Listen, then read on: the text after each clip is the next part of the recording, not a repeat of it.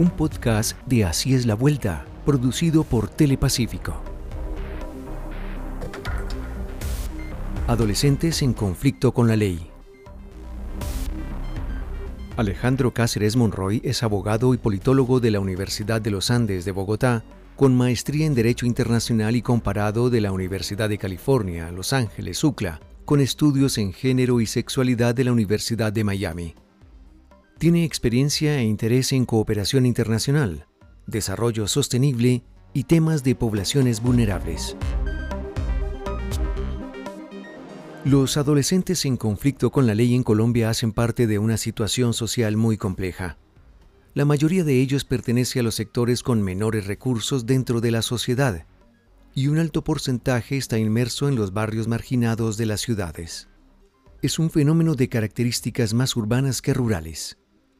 Muchas circunstancias conforman el entorno difícil de los adolescentes en nuestro país. Ambientes violentos y propensos a la delincuencia o tradicionalmente relacionados al delito. También existen muchas presiones de organizaciones delincuenciales que encuentran en los sectores deprimidos candidatos ideales para el reclutamiento dentro de las bandas del crimen organizado.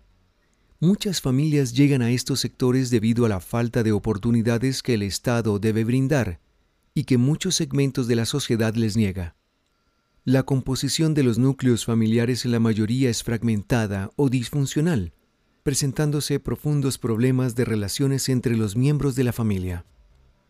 Con nuestro experto analizaremos en profundidad el tema de los adolescentes en conflicto con la ley en Colombia. ¿Cuáles son los delitos más comunes cometidos por los adolescentes en Colombia? En Colombia, los adolescentes principalmente cometen cinco tipos de delitos. Primero, con una representación del 34%, eh, son los delitos contra el patrimonio económico, principalmente el hurto. Luego estarían los delitos contra la vida y la integridad personal, principalmente eh, el homicidio en cualquiera de sus modalidades, bien sea simple, agravado, culposo o preterintencional y luego con una diferencia muy importante, donde estos ya suman menos del 15%, son delitos contra la seguridad pública, principalmente fabricación, tráfico y porte o tenencia de armas de fuego. Eh, luego, con el 10%, delitos contra la libertad e integridad y formación sexuales, principalmente el acceso carnal abusivo. Y luego delitos contra la familia, principalmente violencia intrafamiliar. Y finalmente, delitos contra la salud pública, como es el tráfico, fabricación o porte de estupefacientes, que representan alrededor del 5% de la totalidad de los delitos. Así, vale la pena resumir e insistir en que el 61% de los delitos que cometen los adolescentes en Colombia está concentrado en dos tipos particularmente, el hurto y el homicidio. Y ahí es donde después de esto se desprenden una serie distinta de delitos, pero acá están concentradas más de la mitad de los delitos que cometen los adolescentes en el país. ¿Cuál es el papel de la familia en esta problemática? La familia es fundamental, bien sea porque representa un entorno que facilita el proceso del adolescente en su camino hacia la resocialización e inclusión social, porque está presente, porque lo acompaña y porque apoya a que el adolescente no reincida.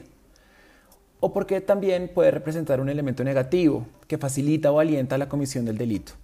Es por eso que el sistema de responsabilidad penal para adolescentes trabajamos no solamente con quien cometió el delito, sino que también tratamos de trabajar con su entorno inmediato y de manera más importante con la comunidad a la que afectó cuando realizó la conducta, por la que ahora está cumpliendo una sanción. Esto es fundamental por el tipo de justicia que queremos que se implemente en el sistema de adolescentes, que es la justicia restaurativa. Esto también parte de una premisa, eh, y es que de alguna manera ni el Estado ni la familia le entregaron las herramientas al adolescente para dejarlo por fuera del delito. Y la idea de que pasen por un tiempo con una sanción, bien sea privativa o no de su libertad, es tratar de recomponer eso que no ocurrió en la familia, de llevarle esos servicios estatales a los que no tuvo acceso de manera oportuna y así entregarle todas las herramientas para lograr construir un futuro legal y sostenible. ¿Cómo es la vida de los adolescentes que ingresan al sistema de responsabilidad penal? La vida de los adolescentes que ingresan al sistema de responsabilidad penal tiene varias aristas. Primero, dependerá mucho del tipo de sanción que está cumpliendo, porque dentro del sistema de responsabilidad penal existen sanciones privativas y sanciones no privativas de la libertad. Estas últimas, por ejemplo, pueden llegar a ser sanciones impuestas por el juez donde se le dice al adolescente que preste algunos servicios a la comunidad, eh, o se le imponen unas reglas específicas para poder seguir viviendo en libertad. Em, esto claramente cambia el tipo de vida eh, que tendrá un adolescente cuando, cuando haga parte del sistema.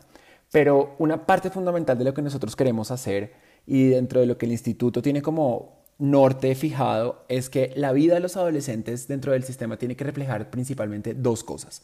Primero, que son adolescentes. Tiene que reflejar las necesidades específicas que tienen, la forma en la que se relacionan entre pares, las necesidades de educación y de formación que siguen teniendo por el hecho de ser adolescentes aún. Eh, y esto es una cosa que nosotros interiorizamos dentro de todos los servicios que presta el instituto vinculados con los temas de responsabilidad penal. Y segundo, que reconozca también cuál es el proceso pedagógico al que se enfrentan, cuál es el proceso de resocialización o de inclusión social en el que están. Eh, y para esto tenemos unos equipos psicosociales que hacen parte de, de los equipos que trabajan de manera directa con ellos. Y esto es muy importante porque es lo que asegura que realmente no van a reincidir, es lo que asegura que realmente están interiorizando la comisión del delito y diciendo, esto realmente afectó a mi comunidad, me afectó a mí, afectó a mi familia y genera unas transformaciones en el adolescente, que es lo que al final busca el sistema. El, sistema, como decía, no busca la justicia retributiva, sino la restaurativa. Y nosotros creemos firmemente en que la transformación y la restauración de los lazos empiezan primero por el individuo, luego van con sus familias y por último con la comunidad que ha sido afectada. Pero para todo esto se requiere de, un entendimiento de todo, lo, de todo lo que lo llevó a cometer el delito, de todo lo que lo eh, inspiró a, a, tener una conducta delictiva y demás. Y cómo transformamos eso, cómo transformamos los referentes, cómo transformamos las relaciones que se tejen en la adolescencia, que son relaciones a veces muy fuertes y muy, y muy importantes, eh, pero queremos transformarlas a lo, a lo positivo. Y, y nosotros creemos que esencialmente la vida de los adolescentes dentro del sistema de responsabilidad penal es una vida que de nuevo reconoce el momento de la vida en, la que, en el que están viviendo, sus necesidades particulares, pero también reconoce eh, la comisión del delito y la transformación que eso requiere. ¿Cuáles son las instancias a las que se debe reportar la comisión de delitos por adolescentes y cuáles de estas trabajan en prevención? Los delitos cometidos por adolescentes se pueden denunciar ante cualquier autoridad, pero principalmente ante la policía y ante la fiscalía. Estos dos son los competentes para empezar a realizar las investigaciones pertinentes para entender o dar cuenta de que la situación denunciada en efecto constituye primero un delito y segundo que se puede, que se puede identificar a, a ese adolescente como el que presuntamente lo cometió. Tanto fiscalía como la policía hacen parte de el sistema de responsabilidad penal para adolescentes. Esto significa que no solamente es responsabilidad del Instituto Colombiano de Bienestar Familiar entender lo que pasa con ellos y generar la atención una vez ya están sancionados, sino que también existen otras instituciones que justamente trabajan de manera muy precisa en la prevención. Eh, como les decía, la policía que hace parte del sistema no solamente para recibir las denuncias y trasladar a los adolescentes cuando hayan cometido el delito o presuntamente hayan cometido el delito, sino también para eh, realizar actividades en prevención. La, policía tiene una línea completa de actividades en prevención. El Instituto Colombiano de Bienestar Familiar también, a través de su dirección de juventud, tiene unas acciones eh, muy, muy, muy particulares alrededor de cómo prevenir la comisión de delitos por parte de adolescentes. Y esto se hace de la mano de, las juntas de acción comunal, esto se hace de la mano de las escuelas, esto se hace de la mano de las familias, para empezar a entender cuáles están siendo esos detonadores de la posible conducta delictiva y de qué manera empezamos a entender los datos que ocurren, el tipo de delitos que cometen, los lugares donde los cometen, las horas que los cometen, para empezar a entender cuáles son esas acciones que tienen que activarse para generar una prevención efectiva y para generar que menos personas hagan parte del sistema de responsabilidad penal, que es al fin y al cabo el gran éxito de esto, ¿no? El éxito de esto no es que todo adolescente que cometa un delito sea efectivamente conducido ante la autoridad y sea puesto a cargo del Instituto Colombiano de Bienestar Familiar, sino que el éxito de esto está en que cada vez menos adolescentes cometan delitos y cada vez menos adolescentes se vean envueltos en redes criminales o en, en, espacios que no garanticen sus derechos. Eso es un poco la idea de toda esta prevención. El Ministerio de Justicia también tiene un rol muy importante en términos de la prevención, tiene un rol muy importante en, en todo esto de lo que significa la política criminal. Si bien los adolescentes que hacen parte del sistema no son población privada de la libertad como lo es un adulto, eh, las políticas de prevención de comisión de delitos sí están a cargo de un número de entidades eh, más plural, digamos, más, más grande y, trabajamos muy de la mano en, generar esos canales y, esos puentes en miras a una prevención eficiente y efectiva que al fin y al cabo es lo que podría garantizar de manera más particular los derechos de todos los adolescentes y jóvenes de este país. ¿Podría usted hacer una reflexión final sobre la problemática de los adolescentes en conflicto con la ley? Los adolescentes en conflicto con la ley en Colombia tienen una realidad bien específica. Y esta realidad eh, tiene que ver con sus características personales. ¿no? Sabemos que el 82% de los adolescentes que cometen delitos pertenecen a estratos 1 y 2, que son principalmente urbanos, y que uno de cada tres que está vinculado al sistema comete eh, delitos relacionados con el hurto. Entonces, son, son unas características muy específicas las que tienen la gran mayoría de nuestros adolescentes eh, y que tienen que ver con los lugares en los que viven, los tipos de servicios a los que acceden, las familias en las que están. Otra información muy importante es que alrededor del 40% de nuestros adolescentes tienen algún familiar, bien sea su hermano, su padre o su madre, en el sistema penal de, adultos. Eh, entonces lo que estamos hablando es de una composición familiar y personal que de alguna u otra manera los arroja al delito. Y, lo que nosotros hemos empezado a entender es que tenemos que transformar esas condiciones anteriores y un poco esto vinculado a la anterior pregunta en donde nos, insistíamos en que no es suficiente con trabajar solamente con el final cuando ya se comete el delito, sino que tenemos que empezar a tener una mirada mucho más atrás, una mirada mucho más eh, tal vez contextual que, en serio permita transformar las realidades de los adolescentes que se ven abocados a cometer el delito. Y si bien algunos de estos pueden tener oportunidades y pueden haber decidido de manera autónoma cometer el delito, eh, hay muchos otros que no.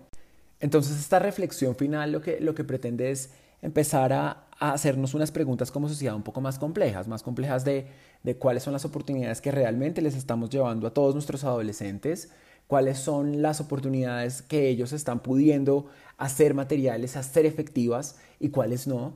Eh, ¿Y cuál es la respuesta que como sociedad estamos dándoles cuando han egresado del sistema? ¿no? ¿Qué es lo que creemos de las personas que pasan por el sistema de responsabilidad penal?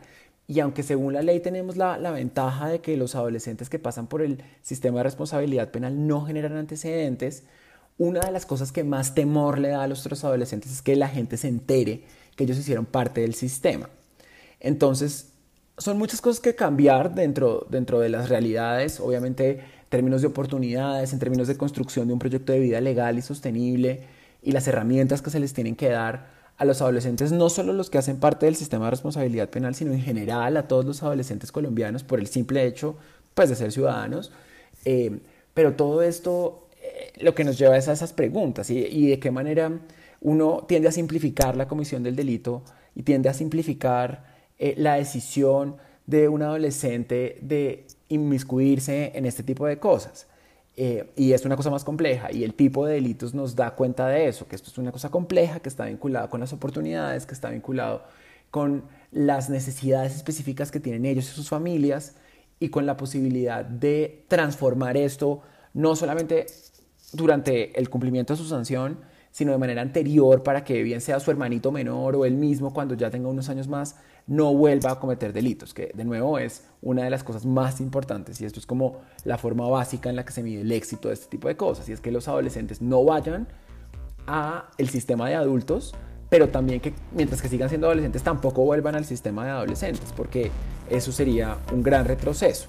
Entonces sí es un llamado final a que entendamos que las situaciones en las que ocurren las comisiones de delitos de parte de adolescentes son muy particulares que tienen unos antecedentes muy complejos eh, y no tan fáciles de entender y que de alguna u otra manera son el reflejo y son el espejo de la falta de oportunidades que puede existir en un país. Entonces, por eso, por eso el llamado es a, a que complejicemos esa mirada, a que tratemos de manera más profunda los problemas estructurales que existen en el país y, que también les demos la oportunidad de que una vez hayan cumplido la sanción y esta haya sido de manera exitosa, puedan insertarse dentro de lo que significa ser un ciudadano totalmente productivo y legal.